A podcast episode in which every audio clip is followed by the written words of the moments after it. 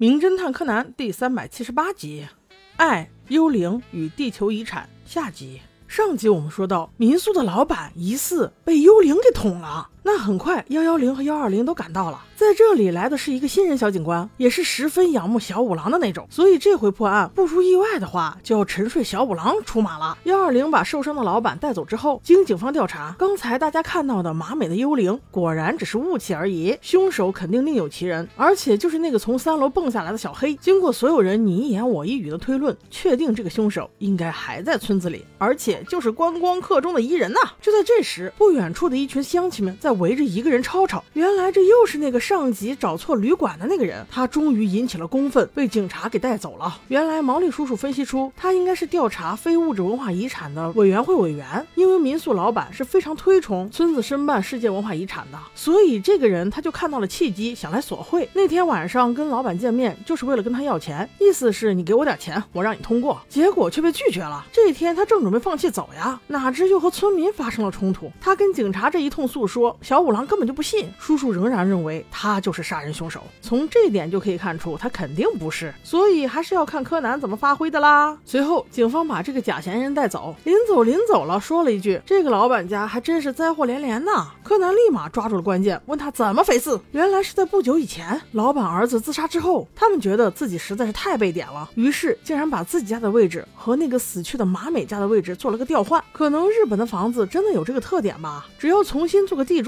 把整栋别墅都可以直接搬过来，然后再把马美家的破败的房子再移回他们原来的住处。这样一来，两家房子就调换了。因为老式的房屋结构都差不多，所以从表面上看来并没有太大的改变。但是这却让一个人找错了地方。柯南一直心存疑惑，昨晚的小黑在三楼到底在干嘛呢？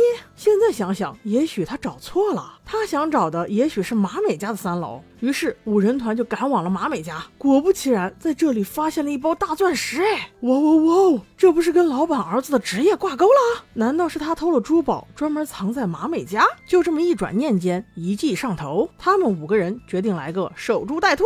首先，他们在晚饭时先观察谁的身上像被捅的老板一样长了疹子，然后就是把宝石放回原位，悄悄的在那里守着，肯定有大鱼会自己上钩的。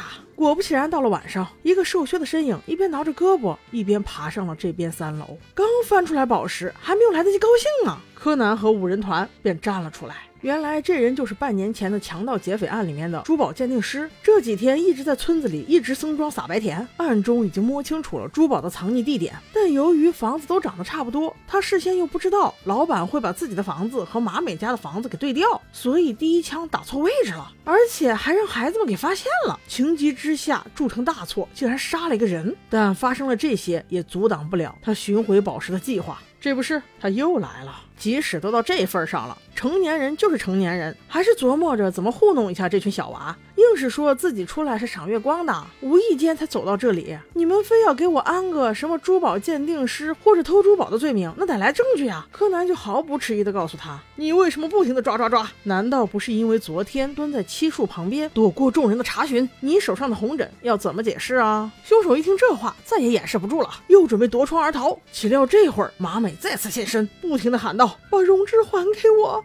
把荣志还给我！”哎，我觉得这一段加的真是狗尾续貂啊！凶手眼看着已经跑不掉了，你加个这干嘛？那这会儿的幽灵该怎么解释呢？还是雾气吗？那你家的雾气怎么这么听话，而且还长得这么漂亮，总是来的这么及时呢？总之，柯南用一记飞足球又把他给搞定了。随后，警方再次出动，把坏人绳之于法。这次算我预判失误，沉睡小五郎竟然没有出马。不过，那个疑似凶手还真的是虚晃一枪啊！最后，民宿老板儿子的死也真相大白。